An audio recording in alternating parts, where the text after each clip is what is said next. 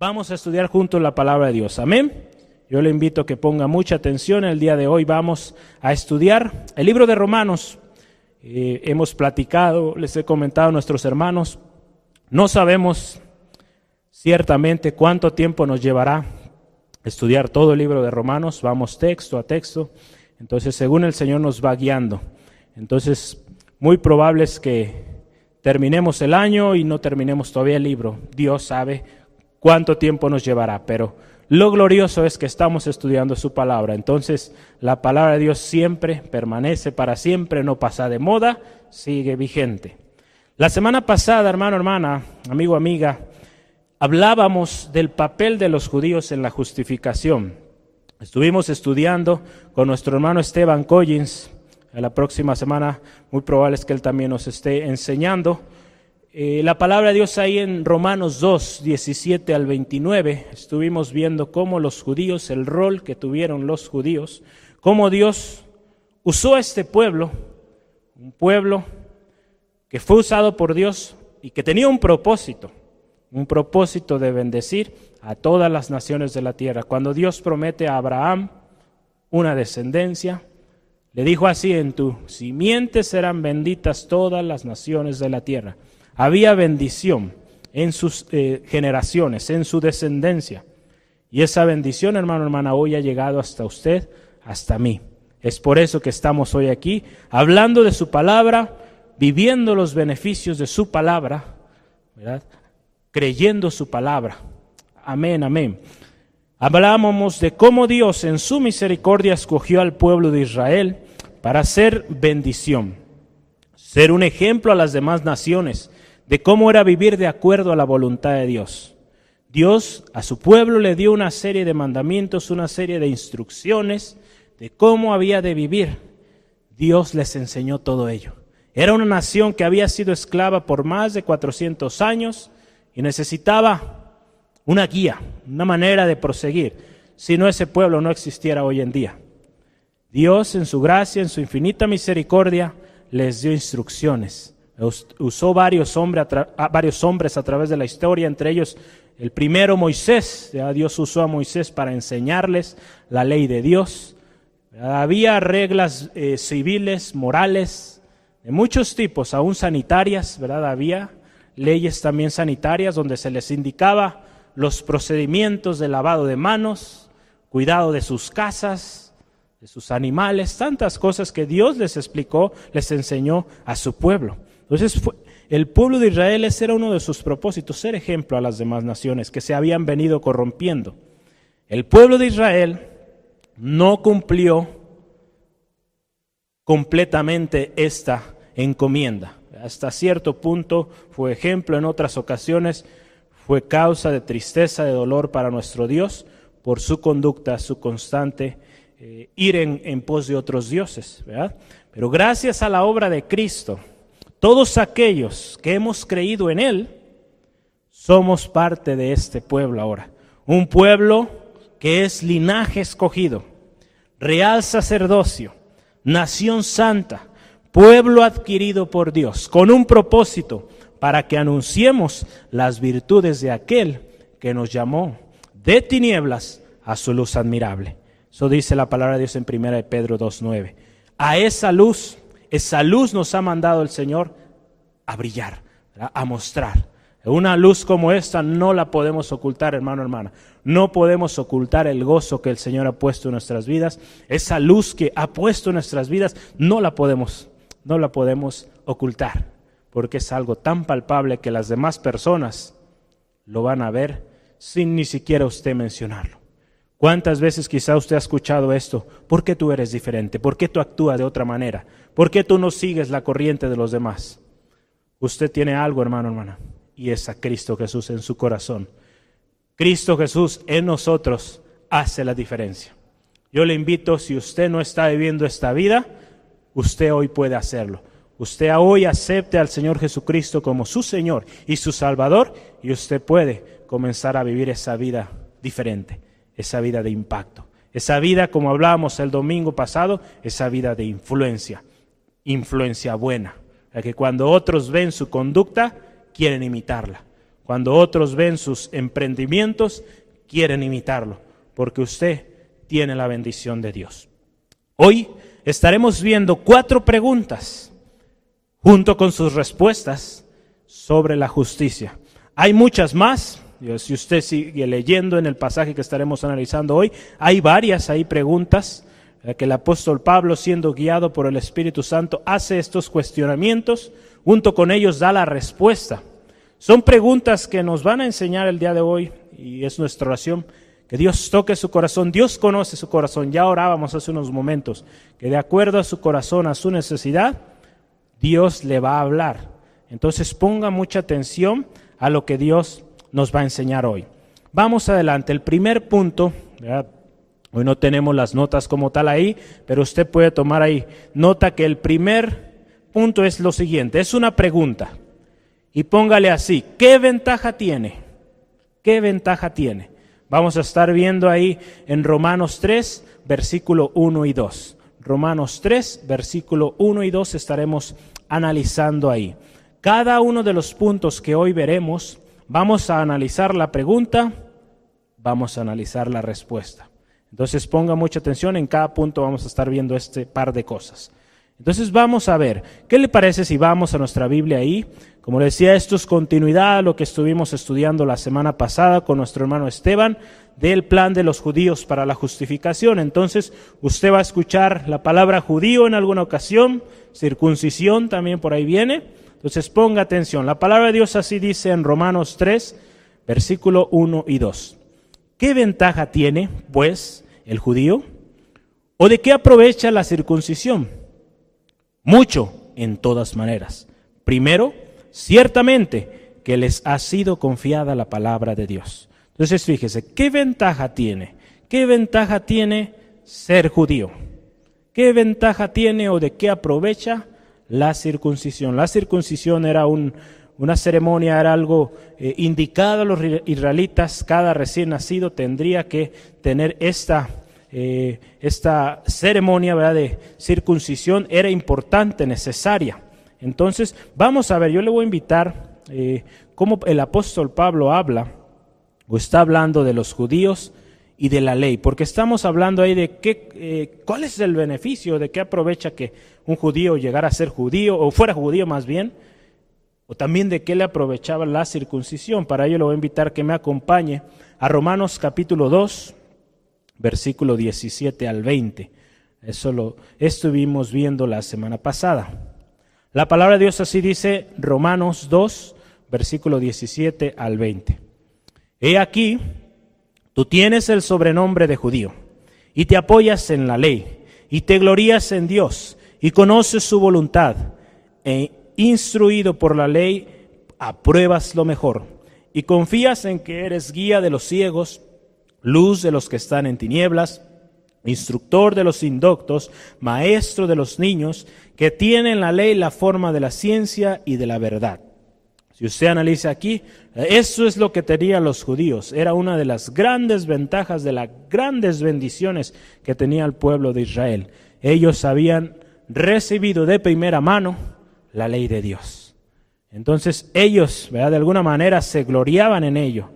Se gloriaban en ello, se sentían orgullosos de haber sido un pueblo que había recibido esto. Pero vemos a lo largo de la historia, y con este pasaje, cuando usted ve un poquito antes el contexto, nos habla de los judíos, ¿verdad? Cómo se esforzaban por cumplir la ley y que muchas veces ponían cargas, dice la palabra de Dios, alguna vez Jesucristo lo dijo, ponían cargas que ellos ni siquiera con un dedito podían sostener. Entonces imagínense lo tremendo de esto. Llegaron a ser tan legalistas, tan apegados a leyes, y que muchas veces ya no era necesariamente la ley de Dios, sino que ya eran ritos, leyes establecidas por ellos mismos, que eran prácticamente imposibles de llevar. La palabra de Dios, Jesucristo en un momento nos dice lo siguiente ahí en Mateo 15, versículo 8, de que muchas veces enseñamos algo, pero nuestras acciones muestran otra cosa. Le invito a Mateo capítulo 15, versículo 8 la palabra de Dios nos dice lo siguiente, Mateo 15, versículo 8. Mateo 15, vamos, nuestra Biblia. Dice la palabra de Dios, hay un momento Jesús hablando A, a, estas personas, ¿verdad? Que ponían tal carga en la gente que era imposible de llevar. Y les dijo, este pueblo de labios me honra, mas su corazón está lejos de mí. ¿Cuántas veces nuestra alabanza o nuestra enseñanza solo es de labios y nos hace falta llevarlo a la práctica? Hermano, hermana, ahí en el libro, en este libro vamos a estar eh, estudiando, ¿verdad? ¿Tú qué dices? Por ejemplo, ahí estamos ahí en, Romanos 2, si gusta ahí este eh, poquito antes de nuestro texto hoy. Eh, usted puede ver ahí en el versículo 20, fíjese, en el 21, perdón. Tú pues que enseñas a otro, ¿no te enseñas a ti mismo? Tú que predicas que no se ha de hurtar y hurtas. Tú que dices no adulterar, adulteras. Y así usted puede seguir leyendo ahí. Tú que dices eh, que abominas o que enseñas que abominas ídolos y cometes sacrilegio. Y así, ¿no? Te jactas de la ley y cometes infracción. Entonces, ¿cuántas veces predicamos algo y nuestras acciones son otras? Entonces, ¿de qué sirve ser judío? ¿De qué sirve ser circuncidado? Si nos pusiéramos a pensar, a analizar, viendo que todos aquellos que en la ley vivieron, pues nunca nadie pudo cumplirla en su completud al 100%. Hoy en día, si quisiéramos esta pregunta, tomarla ahora o actualizarla para nuestros tiempos, ahora que usted y yo somos pueblo escogido por Dios también, linaje escogido, esa pregunta podría eh, tener otra, otra estructura o muy similar. Yo aquí tengo algunos ejemplos. Usted podríamos, usted y yo podríamos decir lo siguiente: ¿qué ventaja tiene que esté bautizado? ¿Qué ventaja tiene que yo esté bautizado? O que también, ¿qué ventaja tiene que pertenezca a una iglesia? Otro ejemplo. Otro más, ¿qué ventaja tiene que haya nacido en una iglesia, en una familia, en una familia cristiana? Podríamos hacernos toda esta serie de preguntas. ¿Qué ventaja tiene? ¿Qué, qué beneficio me da? Si al final de cuentas todos fallan, todos ofenden, nadie puede cumplir la ley de Dios, ¿qué ventaja tiene hacerlo? Es una pregunta que nos podríamos hacer. La palabra de Dios nos da la respuesta. Ahí en el versículo 2 de nuestro texto, fíjese, dice, mucho en todas las maneras. Definitivamente hay ventaja. Sí hay ventaja en ser judío, por ejemplo, para los judíos. Sí hay ventaja en haber sido bautizado. Usted sabe, usted conoce, el ser bautizado es una muestra pública a nuestros familiares, a nuestras amistades, de que usted ha aceptado a Cristo como su único y suficiente Salvador de que usted ha dejado esa vida pasada y ahora usted está viviendo una nueva vida en Cristo Jesús. Usted ha rechazado por completo esa vida y ahora decide seguir a Cristo. Es un gran beneficio, usted públicamente está mostrando. ¿Qué beneficio tiene que usted sea parte de una iglesia? Pues que tiene comunión junto con sus hermanos, que cada semana tiene un tiempo donde usted escucha la palabra de Dios, es parte de un ministerio, sirve a su comunidad, sirve a la iglesia. Hay muchos beneficios el ser parte de una iglesia. Entonces vamos a ver, el hecho de ser judío, vamos ahora a analizar la respuesta, porque la palabra de Dios ahí en el versículo 2 nos dice, mucho, en todas maneras.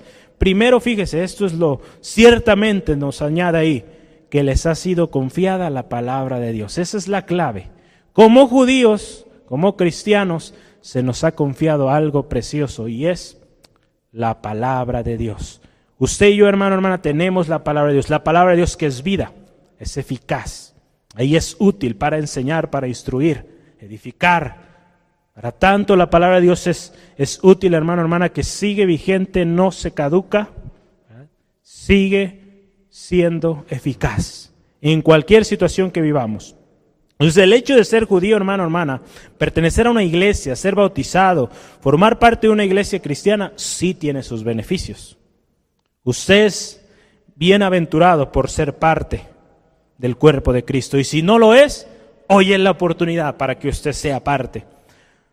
Hay mucho, fíjese, ahí la palabra mucho, ¿verdad? Hay mucho beneficio en todas las maneras. En la nueva versión internacional dice, fíjese, en lugar de decir en todas las maneras, dice, en cualquier punto de vista, como lo veas, hay bendición. ¿Y por qué? ¿por qué hay bendición o por qué hay estos beneficios? Primero, como dice ahí, y ciertamente porque tenemos la palabra de Dios, porque les fue confiada la palabra de Dios. Lo siguiente también es porque el hecho de tener la palabra de Dios en nuestras manos hoy y ponerla en primer lugar en nuestras vidas, tiene una serie de bendiciones que la palabra de Dios ahí en Mateo 6:33 nos dice, mas buscad primeramente el reino de Dios y su justicia, y todo, todo, note esto, todo es añadido. Si buscamos al Señor, su palabra, todo es añadido. ¿Hace falta algo en casa? ¿Hace falta algo en su vida? Busque primeramente la palabra de Dios y usted lo va a tener, amigo, amiga, hermano, hermana. Una gran bendición también es algo muy especial que yo le quiero mostrar ahí en Romanos 9, 4 y 5. Romanos 9, 4 y 5. Es una bendición tan especial. Si hablamos de, esta pregunta de ser judío, ¿qué beneficio tiene? Ahorita vamos a movernos a ese contexto. Hay una bendición preciosa para ellos. Ahí en Romanos capítulo 9, que no fue dada a ninguna otra nación, solo a ellos, un privilegio. Romanos 9, 4 y 5, la palabra dice, que son israelitas, de los cuales son la adopción, la gloria, el pacto, la promulgación de la ley y el culto y las promesas, de quienes son los patriarcas, de los cuales, fíjese, según la carne, vino Cristo, qué precioso, el cual es Dios sobre todas las cosas, bendito por los siglos. Amén. Qué precioso, hermano, hermana Qué privilegio para el pueblo de Israel que en su pueblo, en sus generaciones, haya venido el Salvador del mundo. Yo creo que es algo que toda nación hubiera querido. Yo creo que como mexicanos hubiéramos estado o estaríamos muy orgullosos que el Señor Jesucristo haya sido mexicano, ¿verdad? Entonces, qué bendición para los israelitas esto, que el mismo Salvador de toda la humanidad venía de su tierra. Una gran bendición, ¿verdad? Una gran bendición. La palabra de Dios, que al llevar la palabra de Dios tenemos beneficios, todo es añadido, de que Señor Jesucristo vino también a través de ellos, pero también una gran responsabilidad. Como veíamos la semana pasada, el pueblo de Israel fue escogido. Dios en su gracia, en su misericordia, los escogió para ser ejemplo. Y esta parte, para ser ejemplo, era la gran responsabilidad que el pueblo de Israel habría de mostrar a todas las naciones que estuviera encontrando a su paz. Muchos, fíjese, han rechazado y no han creído esa palabra que se les fue confiada y no les es provechosa. Aun aunque la palabra de Dios, la ley de Dios fue dada a los israelitas, muchos no la aceptaron, no la creyeron cuando el Señor Jesucristo vino, cumplió la profecía de que vendría un Salvador, no lo creyeron, pues no le fue, por, no le fue de provecho a muchos. A tal grado que muchos de ellos siguen esperándole, siguen esperando al Mesías. Cuando el Mesías ya vino, dio su vida por usted y por mí y aquí estamos. Entonces fíjese, cuando alguien rechaza la palabra de Dios, las promesas de Dios, no le es provechoso. Vamos a ir a Hebreos capítulo 4, versículo 1 y 2. La palabra de Dios dice así en Hebreos 4, versículo 1 y 2, dice así, temamos pues, no sea que permaneciendo aún la promesa de entrar en su reposo, alguno de vosotros parezca no haberla alcanzado. Porque también a nosotros se nos ha anunciado la buena nueva como a ellos, como a los israelitas, como al pueblo judío, pero no les aprovechó al oír la palabra por no ir acompañado de fe en lo que, en lo que oyeron. Entonces fíjese qué tremendo. La escucharon. ¿Cuántos de ellos, de los que eh, vieron al Señor Jesucristo, fueron instruidos en todas esas promesas de que vendría un Salvador? ¿Cuántos de ellos sabían de memoria todas esas profecías? Y cuando vino, como no lo creyeron, no hubo fe en sus corazones, no les fue provecho. Al contrario, fue causa de conflicto, constante pelea, hasta llegar al punto de ver contra la vida de nuestro Señor Jesucristo. Ellos conocían la promesa, pero fueron, no aceptaron, no guardaron esa fe en la venida del Señor Jesucristo, que cuando vino no lo conocieron. Hacer una confesión de fe, amigo, amiga, hermano, hermana, no garantiza la salvación eterna. Lo que sí te puedo decir es el primer paso. La vida en Cristo es una relación íntima con Él, es una relación constante. Una confesión de fe, como dice la palabra de Dios, cuando confiesas que Jesús es Señor, eres salvo. Amén. Pero ese es el primer paso que damos. A partir de ahí es una vida, una nueva vida en Cristo, una vida en constante relación con Cristo. Una relación constante donde la fe y la esperanza se mantienen constantes. Una fe, una esperanza en su venida. Preparados, como dice la palabra de Dios, para toda buena obra. Preparados para su venida. Y también cumpliendo la gran encomienda que el Señor Jesucristo nos dio de ir y predicar su evangelio a toda criatura. Entonces Cristo Jesús nos llamó a ello. Le confesamos como nuestro Señor Salvador él es nuestro Salvador, pero a partir de ahí nuestra vida ya no es la misma que antes llevábamos. Si antes servíamos al pecado, a nuestros deseos carnales, ahora servimos al propósito, a la voluntad de nuestro Dios. Esa es la nueva vida en Cristo que debemos cada uno llevar. Entonces yo le animo, seamos diligentes, guardando su palabra en nuestros corazones y que nuestras acciones lo revelen, que seamos luz. Ahí en Filipenses capítulo 2, Filipenses capítulo 2, versículo 12 al 15, nos habla de esa luz que usted y yo tenemos que ser. Que seamos ahí la palabra de Dios en el título en Filipenses 2, 12, nos dice luminares en el mundo, ¿verdad?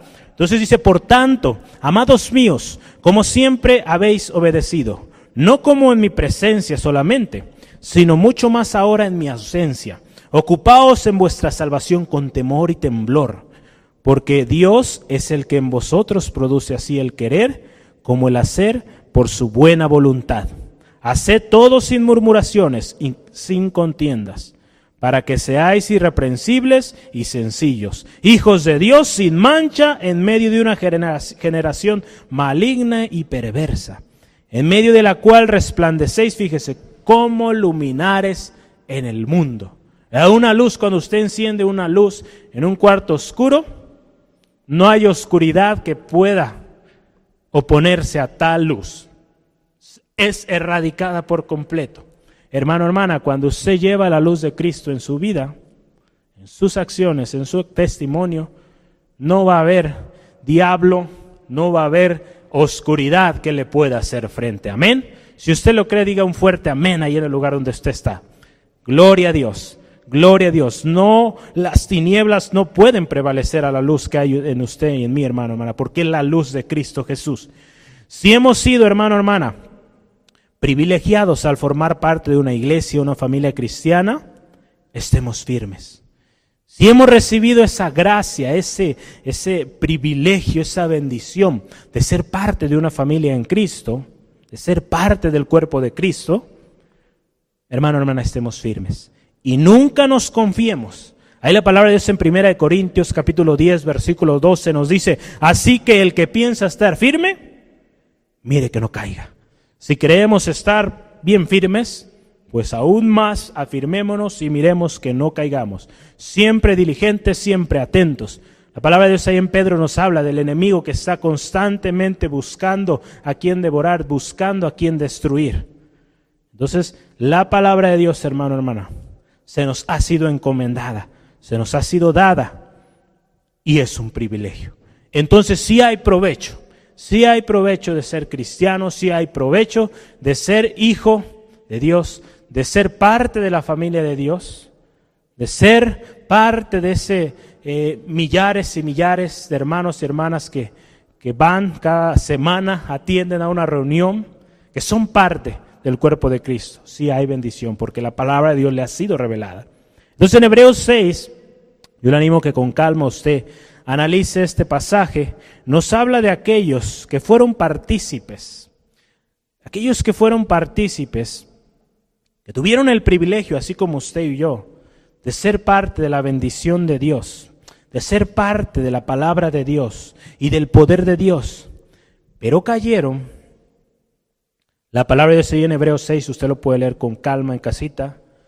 Recayeron, la palabra dice es imposible que vuelvan al arrepentimiento. Es imposible.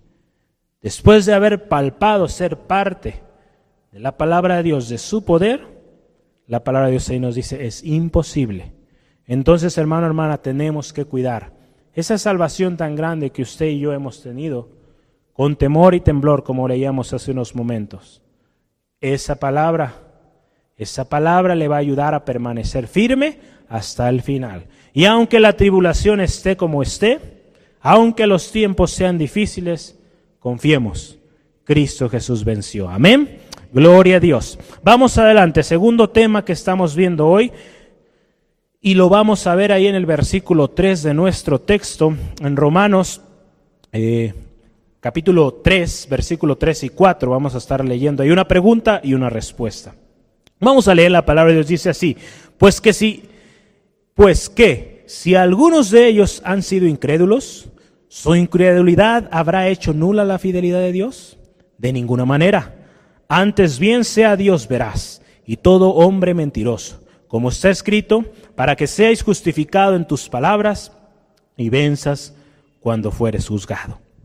Fíjese, ¿cómo esta pregunta comienza? El punto que vamos a ver ahora es, ¿su, incredulidad hace nula la fidelidad de Dios? Es una pregunta, acuérdense, cada tema es una pregunta. ¿Su incredulidad hace nula la fidelidad de Dios? Cuando ellos son eh, incrédulos, ¿la fidelidad de Dios deja de ser? Podríamos parafrasearlo así. O también podemos decir, ¿acaso le, la falta de confianza en su palabra de algunos hace inválida la promesa de Dios? ¿Deberíamos dejar de practicar el bautismo, por ejemplo, solo porque los que fueron bautizados en algún momento ahora han vuelto atrás? Era poniendo el ejemplo del bautismo que hablábamos hace unos momentos. ¿Deberíamos de dejar de practicar los bautismos, de hacer esta muestra pública de nuestra confesión como hijos de Dios, ahora parte del cuerpo de Cristo. ¿Deberíamos dejarlo solo porque aquellos desobedecieron, se apartaron? Muchas veces hemos visto a alguien grande que considerábamos de gran ejemplo en nuestras vidas, que decíamos, este hombre, yo quisiera ser como él cuando yo sea grande, o yo quisiera poder, aunque sea un poquito, ser como esa persona. Usted lo consideraba, la consideraba alguien de, renombre, de ejemplo, y cayó. Y muy probable que por eso usted hoy se ha alejado del Señor, porque usted vio caer a aquella persona que era todo para usted, que usted la veía como alguien de testimonio, alguien que imposible que pudiera fallar, y falló. Usted se decepcionó, se apartó del Señor, y mire hoy cómo está su situación. No es vida eso que usted está viviendo. La palabra de Dios nos llama a poner nuestros ojos en Cristo Jesús. Ahí fue el problema, amigo, amiga, hermano, hermana. Cuando usted y yo ponemos la mirada en los hombres, en la persona, ahí es nuestro error y nuestra ruina. Nuestros ojos siempre deben de estar puestos en Jesús. No dejamos de ser humanos. No le digo que sea fácil, porque como seres humanos vemos, tenemos ojos, Vemos lo que las demás personas están haciendo, vemos lo que el pastor hace, lo que el líder hace, lo que mi papá, mi mamá hace, hijos, hijas. Lo vemos, pero la palabra de Dios también nos ayuda y nos enseña que pongamos nuestra mirada en Cristo. Él nunca nos va a fallar. El hombre puede fallar. Está en su naturaleza, constante falla. Gracias a Dios hay oportunidad para ellos. Pero aquellos que pusieron su vista en ellos, y se alejaron es tremendo, es difícil que vuelvan. No imposible, pero es difícil, es muy difícil, porque sus ojos se concentraron en una persona. Vamos adelante. Muchas veces podremos decir lo siguiente, si ese hombre o esa mujer de Dios falló, ¿qué me espera a mí? Que soy mucho menor que él o ella. No vale la pena seguir yendo ahí. Todos son iguales. Imagínense, esas expresiones llegan a suceder. Que por la incredulidad o por la falta de alguien creamos o empezamos a asumir que Dios no es real, que Dios no es fiel. Recuerde, la palabra de Dios nos dice que Dios sigue siendo el mismo. Ayer, hoy y por siempre. Por los siglos de los siglos, Él seguirá siendo el mismo. El hombre cambia, las costumbres cambian, las modas cambian, pero nuestro Dios y su palabra permanecen para siempre. Entonces, amigo, amiga, ponga su mirada en Cristo. Él nunca le va a fallar. Él nunca le va a decepcionar. Vamos ahora a analizar la respuesta, porque estamos viendo la pregunta de su incredulidad. ¿Hace nula la fidelidad de Dios? Vamos a ver la respuesta. Es muy simple, yo creo que usted puede encontrarla rapidísimo ahí, en el versículo 4. ¿Qué dice ahí el versículo 4? ¿Su incredulidad habrá hecho nula la fidelidad de Dios? Dígalo ahí fuerte. Versículo 4, la primera parte. De ninguna manera. De ninguna manera. De ninguna manera la infidelidad de otros o la incredulidad de otros hace nula la fidelidad de Dios. Dios sigue siendo fiel. ¿Verdad?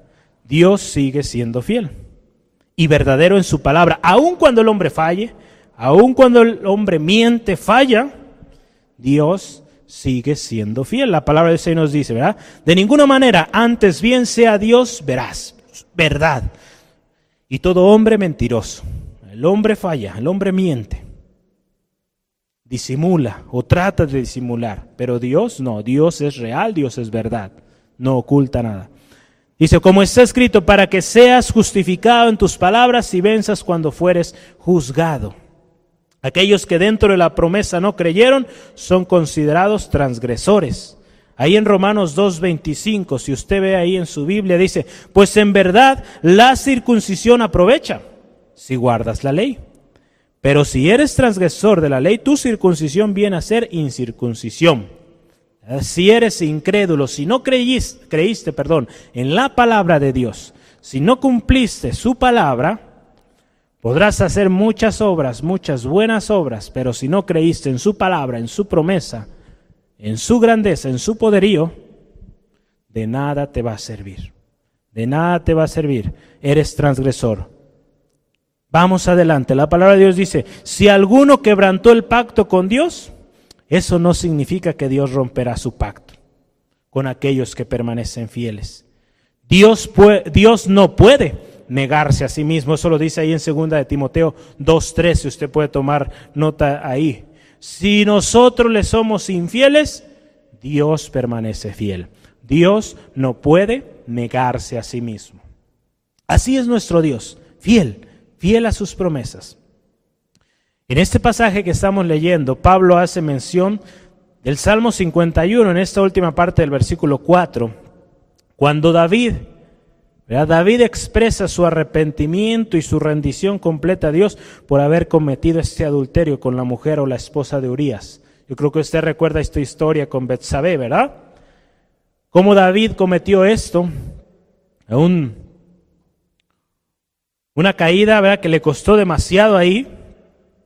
Pero en el momento que es confrontada por el profeta Natán, la palabra de Dios nos describe ahí en el Salmo 51 cómo él se sentía, cómo estaba su corazón en ese momento. Yo le invito a que me acompañe ahí en la palabra de Dios a Salmo 51 para que usted y yo veamos juntos cuál era el corazón después de que él es confrontado. Él reconoce su condición que le ha fallado al Señor, de que ha, que ha hecho lo malo delante de Dios. Y David expresa, David expresa en el versículo 4 y reconoce que es culpable y que al mismo tiempo reconoce que Dios sigue siendo justo. Aun cuando él falló, Dios sigue siendo el mismo, su fidelidad sigue siendo, su justicia sigue siendo y sigue siendo puro. En sus palabras y en su juicio Dios sigue siendo puro. Vamos a leer ahí en Salmo 51, versículo 4. Contra ti, contra ti solo he pecado y hecho lo malo delante de tus ojos, para que sea reconocido justo en tu palabra y tenido por puro en tu juicio. Aun cuando fallamos, Dios sigue siendo puro, Dios sigue siendo justo. Qué precioso que cuando nosotros venimos delante de Dios con un corazón quebrantado, contrito y humillado, como dice la palabra de Dios, Él escucha, no desprecia ese corazón. David vino así delante de Dios. Sí hubo consecuencias por su pecado, pero Dios tuvo misericordia de él. Y hoy, la vida de David, lejos de esta historia, este episodio en su vida, nos es bendición. Nos es bendición y ejemplo, testimonio. Con justa y perfecta razón la palabra de Dios nos indica que pongamos, hermano, hermana, nuestra mirada en Cristo. y no en el hombre. Ahí en Hebreos capítulo 12, versículo 2 nos dice lo siguiente, puesto los ojos en Jesús. Vamos a ver ahí. Hebreos, para que usted vea el texto, el pasaje completito. Hebreos capítulo 12, versículo 2. La palabra de Dios nos dice así. Puesto los ojos en Jesús, el autor y consumador de la fe, el cual por el gozo puesto delante de él sufrió la cruz, menospreciado el oprobio, y se sentó a la diestra del trono de Dios. Qué precioso. Puesto nuestros ojos en él, en Cristo Jesús, autor y consumador de la fe. Él es el que, el autor, hermano, hermana, de su salvación. El consumador, cuando él dijo consumado es, su obra estaba siendo consumada, su obra de redención para usted, para mí. Es por eso, hermano, hermana, que no, no debemos de poner nuestra mirada en el hombre. Nuestra mirada siempre en Cristo, siempre en el autor, en el consumador de su salvación. Entonces, si otros fallan, Dios no falla, Dios sigue siendo fiel. Amén. Entonces, vamos adelante. La siguiente pregunta, número tres. ¿Será injusto que dé castigo? Perdón, ¿será injusto Dios que da castigo? Lo voy a repetir una vez más. ¿Será injusto Dios que da castigo?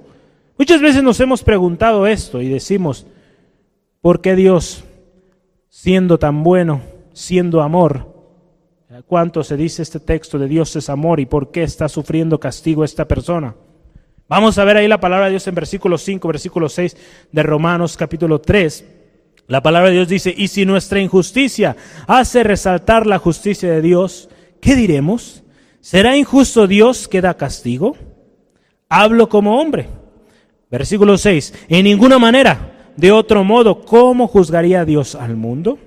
Entonces fíjese, no hay excusa, hermano, hermana. Todos, todos sin excepción hemos fallado.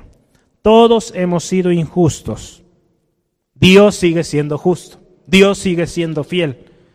Entonces fíjese allá en Romanos capítulo 2, versículo 1 y 2, la palabra de Dios nos dice de esta, la parte de la justicia, porque por lo cual eres, fíjese, inexcusable, oh hombre, quien quiera que seas tú que juzgas, pues en lo que juzgas a otro te condenas a ti mismo, porque tú que juzgas haces lo mismo. Mas sabemos que el juicio de Dios contra los que practican tales cosas es según verdad el juicio, el único juez justo es Dios, porque Él juzga de acuerdo a verdad, de acuerdo a verdad. Amén, amén.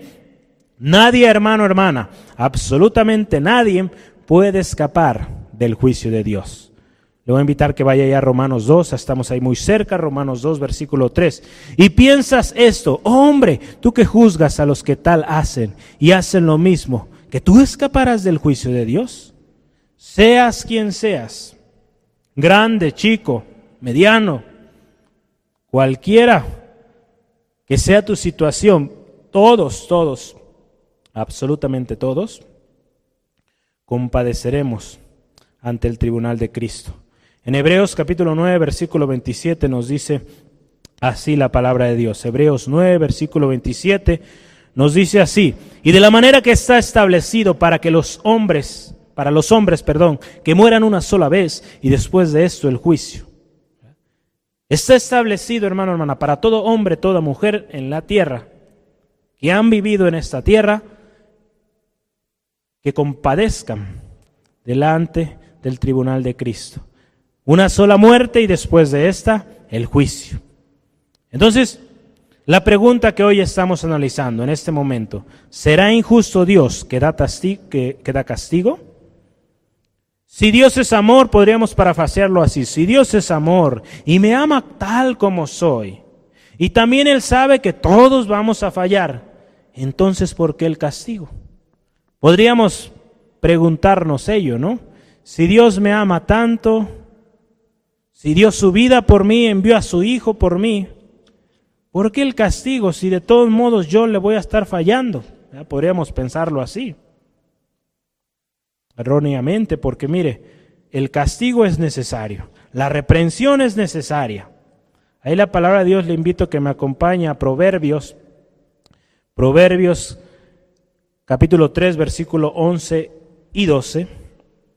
Dice, no menosprecies, hijo mío, el castigo de Jehová, ni te fatigues de su corrección, porque Jehová al que ama castiga, como el Padre al Hijo a quien quiere. El Padre, hermano, hermana, a un hijo que quiere, que ama, lo va a corregir. ¿Cuántas veces lo hemos platicado? Va a ser necesaria la disciplina en casa con nuestros hijos, nuestras hijas. Son necesarias, son necesarios, ¿verdad? La reprensión, el castigo, porque es como aprende. La palabra nos dice que la necedad está atada al, al joven o al pequeño, pero la vara de corrección aleja esa necedad de él, de ella. Entonces es importante, hermano, hermana, que consideremos esto, que cuando Dios vía un castigo, una reprensión, es porque nos ama. Y algo tan especial, nos ama como un padre. Amén. Entonces, ahora vamos a analizar la respuesta. ¿Será Dios injusto porque nos da castigo? Lea ahí en el versículo 6 la respuesta. En ninguna manera. Sencillo. De otro modo, ¿cómo juzgaría Dios al mundo? Entonces, de ninguna manera, hermano, hermana, Dios es injusto. Dios sigue siendo justo. Dios juzgará a todos, hermano, hermana, sin parcialidad. En Romanos 2, versículo 11 nos dice eso, porque Dios no hace acepción de personas para con Dios. Perdón, porque no hay acepción de personas para con Dios. No hay favoritos. No hay que este sea mejor, que este sea peor. No. Para Dios no hay favoritos. Dios es el mismo. Buenos o malos, grandes y chicos, todos compadeceremos al tribunal de Cristo. Unos para bendición y otros para destrucción y juicio eterno. En Juan capítulo 5 nos dice ello. Juan 5, 29, la palabra de Dios nos dice lo siguiente. Y los que hicieron lo bueno saldrán a resurrección de vida, mas los que hicieron lo malo a resurrección de condenación. Entonces todos aquellos que persistieron en su pecado, en su maldad, vendrán a condenación y condenación eterna. Hermano, hermana, nos conviene. Nos conviene poner atención y que cuando haya castigo delante de nosotros por haber fallado al Señor, por haber hecho algo que estaba incorrecto, seamos prontos para aceptar la reprensión, seamos prontos para corregir y enmendar aquello. Porque Dios es lo que está buscando en nosotros. Él sabe, hermano, hermana, cuál es nuestra naturaleza. De continuo el caer, de continuo quizá enojarnos, de continuo, no sé, irritarnos por cualquier cosa. Él conoce, hermano, hermana, su carácter. Él conoce las situaciones por las que usted y yo estamos pasando. Y aún así, hermano, hermana, Él sabiendo todo ello, dio a su Hijo unigénito por usted y por mí, porque le amó. De tal manera le amó que lo dio todo por usted y por mí. Entonces ese amor, hermano, hermana, que tiene para nosotros está disponible. Su amor está disponible para nosotros. Para que cuando el castigo, la reprensión venga, Vayamos a ese Padre amoroso pidiendo perdón, pidiendo ayuda para mejorar en esa área. Dios nos lleva de gloria en gloria. El que empezó la buena obra en usted la va a perfeccionar hasta el día de su venida. Entonces nos habla de un proceso que, probablemente va a ser largo, va a ser corto, no sabemos cuándo el Señor Jesucristo viene, pero es un proceso, un tiempo que, que usted va a ir creciendo. Si el Señor no viene antes, pero le lleva antes a su gloria, usted muere. Pues ese proceso de hoy a ese tiempo, hermano, hermana, usted va a estar siendo perfeccionado. Entonces, póngase en las manos de Dios, acepte la reprensión y démosle gracias cuando haya reprensión en nuestra vida. No es fácil agradecer cuando hay reprensión, no es fácil decir gracias cuando se nos reprende. Amén. Entonces, vamos adelante. Vamos adelante. La última pregunta que hoy estamos analizando es la número cuatro, ¿verdad? Si usted está colocando números por ahí. En Romanos capítulo 3 vamos a leer los versículos 7 al 8. 7 al 8. La palabra de Dios ahí en Romanos capítulo 3, versículos 7 al 8 dice así. Pero si por mi mentira la verdad de Dios abundó para su gloria, ¿por qué aún soy juzgado como pecador? ¿Y por qué no decir? como se nos calumnia y como algunos cuya condenación es justa afirman que nosotros decimos. Hagamos males para que vengan bienes.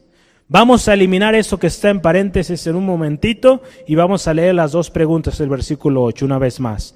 ¿Y por qué no decir, hagamos males para que vengan bienes? Fíjese, la pregunta en sí es eso, lo otro ya es eh, añadidura ahí que están como definiendo un poquito más. Ahorita vamos a leer otras versiones para entrar en contexto. Pero vamos a leer una vez más la pregunta. ¿Y por qué no decir, hagamos males para que vengan bienes? Fíjese la pregunta. Fíjese la pregunta. El versículo 7 hay, hay una pregunta ahí, ¿verdad? Que nos dice, eh, ¿por qué aún soy juzgado como pecador, verdad? Yo le invito a que vaya a Romanos 3.23. Romanos 3.23. Léalo fuerte ahí en su lugar, donde esto está, a la cuenta de tres vamos a leerlo. Dice, una, dos, tres. Por cuanto todos pecaron, están destituidos de la gloria de Dios. Entonces, ¿por qué somos juzgados como pecadores? Porque hemos pecado. Hemos falladole al Señor. Es por eso que somos juzgados o somos castigados por ese pecado. La pregunta que estamos analizando ya eh, en este momento es, hagamos males para que vengan bienes. ¿Por qué, ¿Por qué no decir ello? No, hagamos males para que vengan bienes. Yo le quiero leer un par de versiones para poder entender un poquito más este par de preguntas. La nueva versión internacional dice así, alguien podría objetar, si mi mentira destaca la verdad de Dios y así aumenta su gloria, ¿por qué todavía se me juzga como pecador? ¿Por qué no decir, hagamos lo malo para que venga lo bueno. Así nos calumnian algunos, asegurando que eso es lo que enseñamos. Pero bien merecido se tiene en la condenación. Es un poquito de cambio aquí. De hecho, esa frase en paréntesis nos la pone al final para dar un poquito de más claridad, entendimiento a nuestra formulación en nuestra cabecita. En la traducción lenguaje actual, este mismo texto dice así. Alguien podría pensar que no, merece, que no merece ser castigado, ya que sus mentiras hacen que la verdad de Dios se vea con mayor claridad. En tal caso, podría alegarse que es mejor hacer lo malo, ya que Dios convierte lo malo en bueno. Pero no se equivoquen, pensar así es un error. Además, no es eso lo que quiero enseñar, aunque algunos me acusan de hacerlo. En todo caso, hermano, hermana, Dios es justo y castigará a esos mentirosos. Imagínense, lo, alargó un poco más, pero ya nos dio un poquito más de entrada, de contexto, cómo la palabra de Dios nos está queriendo enseñar aquí. Hay un ejemplo que yo le quiero mencionar el día de hoy. Usted recuerda a Judas, el hombre que traicionó a Jesús, que lo vendió. Judas, si analizáramos poquito estas preguntas que estamos hoy leyendo aquí, Podría decir, o quizá en el día del juicio diga lo siguiente, no sabemos, podría decir esto, que su vida y su traición trajo la consecuencia de la crucifixión de Cristo y por tanto la salvación de todo el mundo. Él podría decir, por mi culpa, ahora todos ustedes son salvos, imagínense. Podría, digo, es más o menos lo que estas preguntas están queriendo decirnos ahí una persona pecadora, por lo que yo hago, al final de cuentas Dios siempre muestra su gloria, Dios siempre muestra que Él es fiel. Entonces lo malo que yo hice ocasionó que Dios obre. Eso, hermano, hermana, la palabra de Dios en la versión traducción actual es un error, no es cierto. Dios sigue siendo fiel, lo veíamos hace unos momentos, Dios sigue cumpliendo su palabra, sigue siendo fiel a sus promesas. Veíamos ahí la palabra en Filipenses perdón, en segunda de Timoteo, Dios no puede faltar a su palabra, Dios no puede ser infiel, aun cuando nosotros somos infieles. Entonces, hermano, hermana, Pablo, cuando él menciona que es acusado, ¿eh? es acusado de un, de un término, ahí yo le voy a decir cómo eh, esta palabra puede tomar nota, quizá nunca la había escuchado. Esta palabra es antinomismo. Antinomismo. Antinomismo. De hecho, no lo estoy diciendo mal, la voy a decir una vez más. Es antinomianismo. Antinomianismo. Otra vez, antinomianismo. Si usted lo está anotando, anote esta palabra. ¿Y qué es esta palabra? ¿Qué es esta palabra? Pablo era juzgado por ello. Los judíos de su tiempo lo juzgaban por ello. Esta palabra significa antiley, así de simple, ¿verdad? ¿Para qué ponían toda esa letra tan grande o palabra tan grande, verdad? Pero significa esto, antiley. Y se habla o se dice que esta palabra se usa para hablar de toda actitud y enseñanza que afirma que podemos relacionarnos con Dios y vivir en plenitud sin obedecerlo. Imagínense qué, qué, tremendo esto, qué irreverencia, qué herejía tan tremenda. Llegar a pensar esto, ¿no? Que podemos estar en relación con Dios aun cuando desobedezcamos su palabra. Pablo en muchas ocasiones era juzgado por esto, porque Pablo hablaba de la fe, que es por fe que somos justificados. Y de alguna manera muchos pensaban que Pablo de alguna manera estaba en contra de la ley, o que Pablo predicaba en contra de la ley. Sabemos que el propósito de la ley es y sigue siendo vigente. El propósito de la ley de Dios era para indicarnos lo bueno, lo malo. Nos indicaba aquellas cosas que agradan y aquellas cosas que desagradan a Dios. La ley la podemos ver como ese espejo, donde nos vemos y decimos, me hace falta mucho, me hace falta mejorar. Gracias a Dios, gracias a la obra de Jesucristo, puedo ser mejor. Esa es la gracia que tenemos usted y yo ahora a través del Señor Jesucristo. Él vino a abolir todo ese sacrificio que se requería para poder cubrir el pecado. Ahora a través de Cristo Jesús podemos ser justificados por su gracia, un regalo no merecido. Entonces vamos a analizar la pregunta, por, perdón, la respuesta a esta pregunta. Acuérdense, estamos analizando la pregunta de que dice, ¿por qué no decir hagamos males para que venga bienes? ¿Por qué no decir, pues de todos modos si hago mal, de todos modos Dios se manifiesta? Entonces vamos a hacer mal, vamos a vivir como queramos, de todos modos Dios es misericordioso. Imagínense qué tremendo. Hermano, hermana, la respuesta está entre líneas. Si usted recuerda cómo leíamos hace un momento, la nueva la, la traducción al lenguaje actual dice, en todo caso, la última parte, Dios es justo y castigará a esos mentirosos. A todos aquellos que piensan de esta manera, que podemos hacer lo que queramos, podemos obrar como queramos, de a todos modos Dios sigue siendo fiel, a todos aquellos tienen ya su merecido, su condenación es segura. Hermano, hermana, esta palabra o esta pregunta que dice hagamos males para que vengan bienes, o esta afirmación, también lo podemos ver así, no puede ser posible no tiene razón de ser. Y le voy a decir por qué. Porque usted, hermano, hermana, cuando vino a Cristo, usted vino, yo vine también, cuando vine a Cristo, venimos a una nueva vida, a una vida nueva, a una vida que ya no puede ser igual.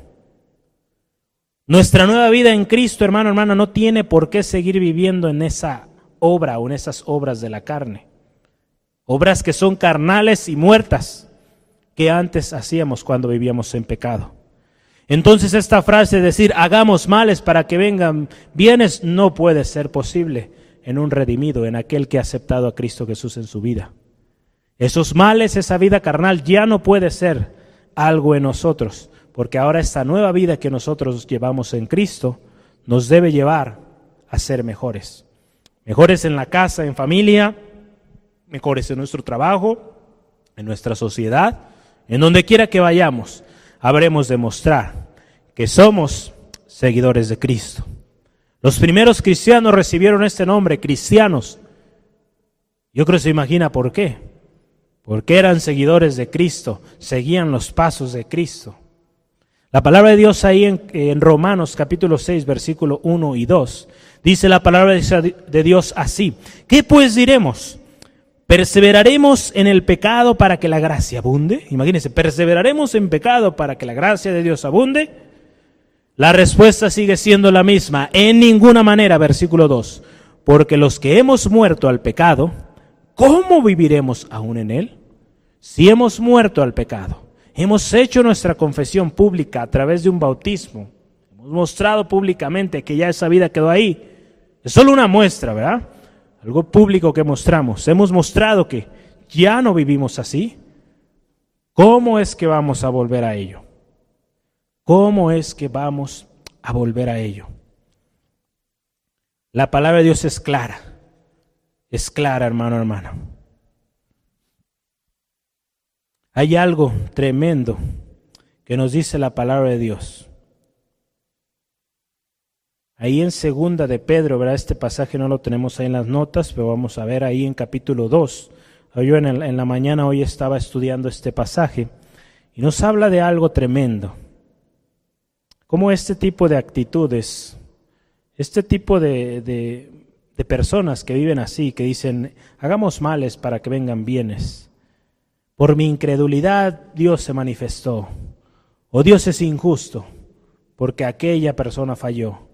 Todas estas cosas que vimos en las preguntas que estuvimos analizando, la palabra de Dios ahí en segunda de Pedro nos habla de falsos profetas, falsos maestros. Es gente que ha pensado de alguna manera si ha corrompido la palabra de Dios ha corrompido lo que Dios estableció en su palabra, han hablado un otro evangelio que no es el de Dios. Y fíjese la condenación tremenda y lo que la palabra de Dios dice, es algo fuerte, escúchelo. Segunda de Pedro 2, versículo 21 y 22. ¿Qué hubiera sido mejor para estas personas? Porque mejor, dice la palabra de Dios, les hubiera sido no haber conocido el camino de la justicia, que después de haberlo conocido, después, después de haber sido partícipes, volverse atrás del santo mandamiento que les fue dado. Qué tremendo. Mejor les hubiera sido no acercarse. Fíjese, porque en el versículo 22, pero les ha acontecido lo del verdadero proverbio. El perro vuelve a su vómito y la puerca lavada a revolcarse en el cielo. Imagínense, son palabras fuertes, pero así de fuerte es esto y así de serio es esto no aceptar la justicia de Dios, no aceptar la palabra de Dios, no aceptar que Dios es fiel, que Dios tiene un propósito, que Dios sigue siendo fiel, ser incrédulo a sus palabras, llegar a cuestionar qué ventaja tiene el que yo asista a una iglesia, que yo sea parte del cuerpo de Cristo. Hermano, hermana, esto es un tema, por supuesto, difícil pero se necesita hablar sin esconder nada, con toda claridad. Estas preguntas nos enseñan de cómo el justificarnos a nosotros mismos con nuestros propios argumentos nos podrá llevar o nos lleva a una vida en condenación y a un final donde hay condenación eterna. Este tipo de cosas, de preguntas que estuvimos analizando, nos habla de cómo muchas veces nos queremos justificar. Nuestros propios razonamientos, nuestros propios argumentos, que no van de acuerdo a la palabra de Dios, que van de acuerdo a nuestro razonamiento. Por lo tanto, el resultado de ello es condenación.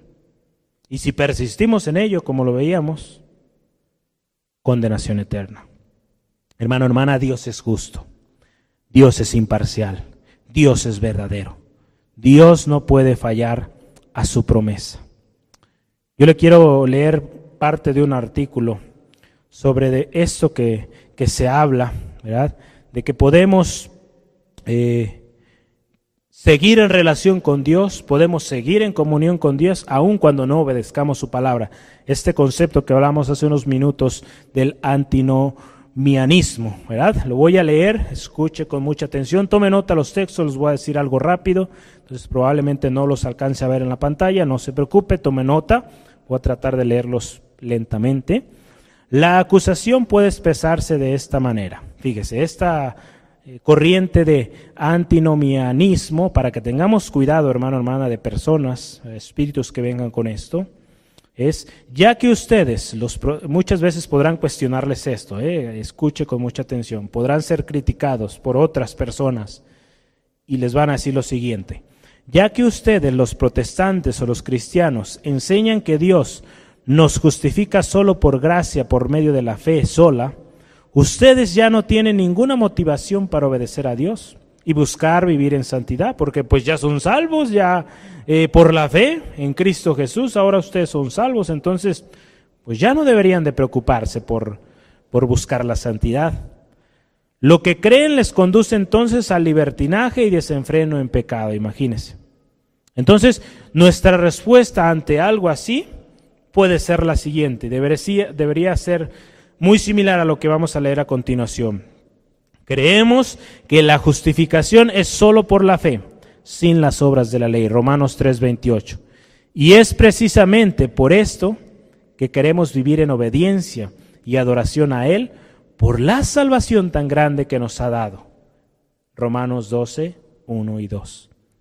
De hecho, ya no podemos vivir deliberadamente en pecado si en verdad hemos creído el Evangelio, porque hemos nacido de nuevo. Primera de Juan 3:9. Y ahora tenemos el Espíritu Santo que nos conduce a la obediencia. Romanos 8, 1 al 2, 11. Y estamos en Cristo. Entonces, Primera de Juan 2, 5 al 6. Entonces, fíjese, el hecho de que somos salvos por fe no significa que ahora podemos vivir una vida libre, sin preocupación porque ya somos salvos. No, no, no. Al contrario, esa nueva vida en Cristo que usted y yo tenemos es para que la vivamos en constante obediencia, en constante adoración a Dios. Ya no podemos vivir esa vida anterior si de realmente hemos aceptado a Cristo en nuestro corazón y hemos nacido de nuevo. Gracias a Dios también tenemos al Espíritu Santo, que nos va a guiar, nos va a ayudar y nos va a conducir a ser obedientes. Y lo glorioso es que estamos en Cristo. No nos deja solos, no nos deja solos. Cristo Jesús sigue. La palabra de Dios nos dice intercediendo por usted y por mí, hermano, hermana. Solo Cristo, solo Cristo salva. Dios nos ama, hermano, hermana, veíamos hace unos momentos como un padre. Y ese amor de padre Usted como padre, si nos está escuchando, usted como hijo también, sabe que papá nos ama. Y papá nos va a reprender cuando algo que hagamos está mal. Y no lo hará porque nos odia o quiere lo peor para nosotros. Al contrario, si no nos quisiera, no nos reprendiera. Si no le interesáramos, no nos reprendiera. Así es nuestro Dios. Él nos ama y por lo tanto nos va a reprender, nos va a castigar en algunas ocasiones. Seamos prontos a obedecer, seamos prontos a actuar y enmendar aquello. Nos conviene, hermano, hermana, seguir confiando en su justicia, su amor y su verdad. Y nunca, nunca tratar de justificarlos por nuestros propios argumentos o razonamientos. Dios es justo. Nosotros somos injustos, que necesitamos de la gracia de Dios para ser justificados. Escuche esto una vez más. Dios es justo. Nosotros injustos, que necesitamos de la gracia de Dios para que podamos ser justificados. Así es, mi hermano, hermana, mi amigo, amiga. Dios es justo. Dios es justo. Yo le invito que ahí donde está, cierre sus ojos un momento y elevemos una oración a Dios, a ese Dios justo, a ese Dios verdadero, todopoderoso que nos cierra sus ojos y oremos juntos. Oremos agradeciendo primeramente a su palabra. Padre, te damos gracias por tu palabra. Gracias porque tú eres fiel a tu promesa.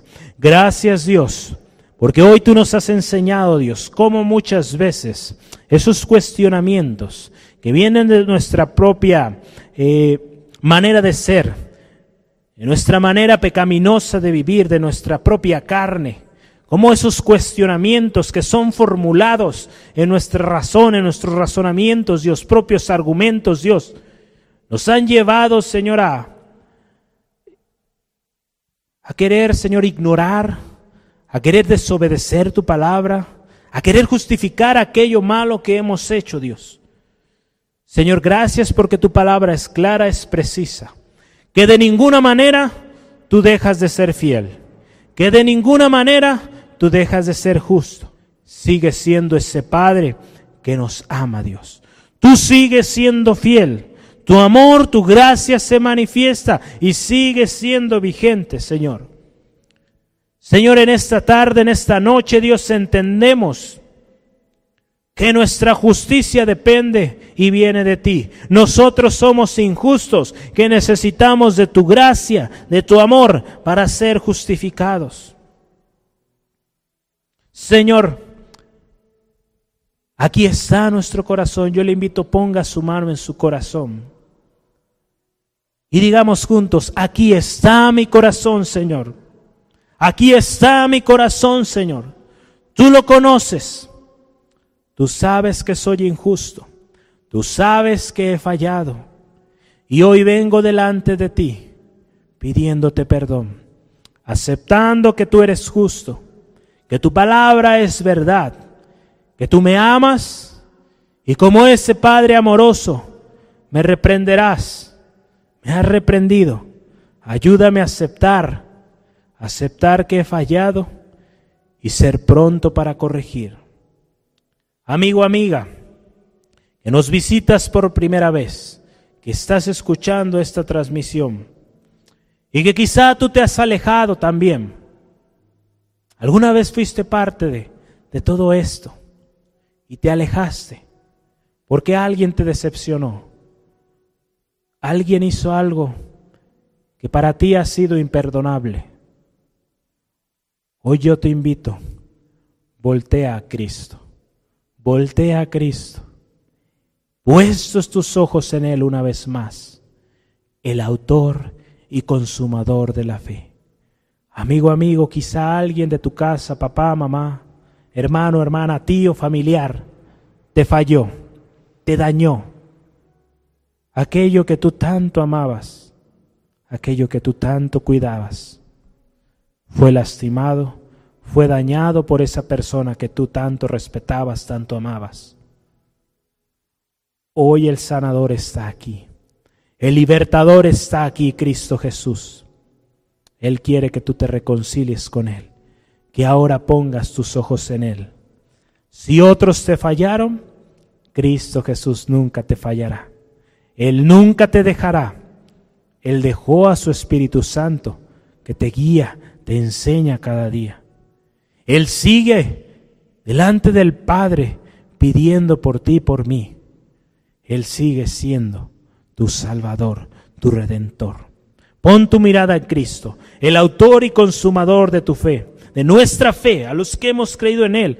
Él también puede ser autor y consumador de tu salvación. Él nunca te va a fallar. Él hoy está tocando la puerta de tu corazón, esperando que vuelvas si te has alejado. Que vuelvas como aquel hijo pródigo que volvió a los brazos de su padre. Y su padre con tanto amor lo recibió que estuvo dispuesto a hacer toda una fiesta por aquel hijo que volvió. No importando la condición en la cómo él llegó oliendo tan feo, una condición horrible.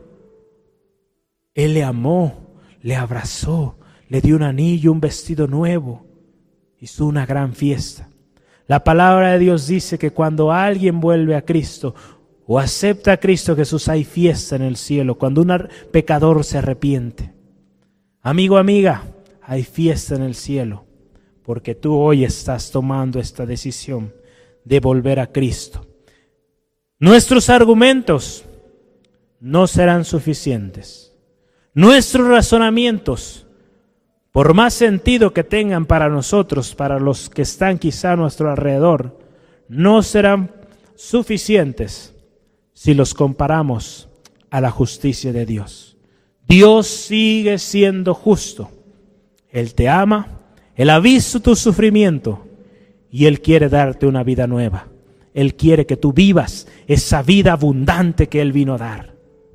Hoy es el día, hoy es el día de salvación. Yo te invito a que ores con nosotros. Acepta a Cristo. Jesús, repite con nosotros si gustas esta oración o en tus propias palabras di, Señor Jesús, hoy yo delante de ti vengo reconociendo que te necesito. Reconozco que tú eres un Dios justo, tú eres un Dios verdadero, un Padre que me ama. Reconozco la obra del Señor Jesucristo en la cruz del Calvario, que por su sangre preciosa hoy yo puedo tener redención. que por lo hecho ahí en la cruz, hoy yo tengo salvación.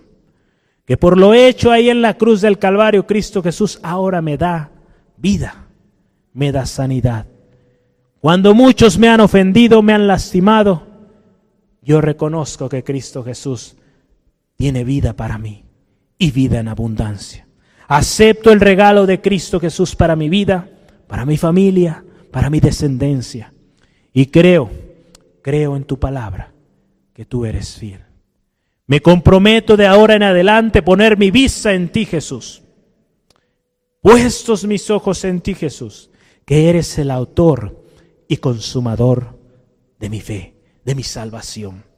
Mi confianza y mi esperanza están en ti, Jesús, no en el hombre, no en el hombre, porque el hombre puede fallarme, como ya lo he visto en mi vida. Señor, yo perdono a todos aquellos que me ofendieron. Yo perdono a aquellos que me han lastimado. Yo perdono a todos aquellos que vieron por mi mal. Hoy yo acepto a aquel que siempre ha visto por mi bien, que dio su vida por mí. Acepto esa vida. Yo ya no quiero vivir más en condenación. No quiero vivir más en tristeza y en dolor por el pasado.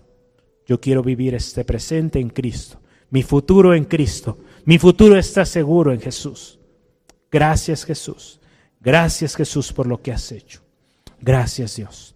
Gracias. Padre amoroso, te damos gracias porque hoy tú has hecho cosas preciosas. Nos unimos alegres, contentos a la fiesta que hay en los cielos por aquellos hijos que han vuelto a ti, Dios.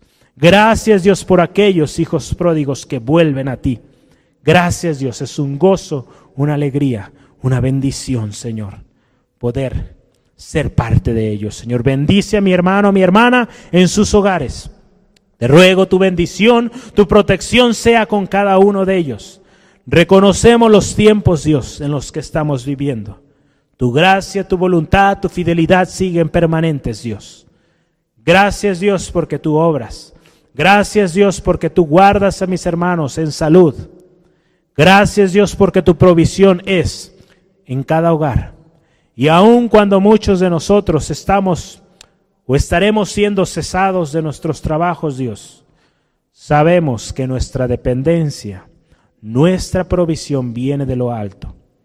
Gracias Dios porque tú multiplicas el pan, tú multiplicas el sustento en cada hogar, Dios. Así como tú alimentaste a Elías, Así como tú multiplicaste, Dios, el alimento en casa de estas viudas, Dios. Así como tú obraste, Dios. Así sabemos que obrarás, Dios mío, en cada hogar. Ayúdanos a ser diligentes, ser obedientes, Dios, a lo que los gobernantes, nuestras autoridades están recomendando, Dios.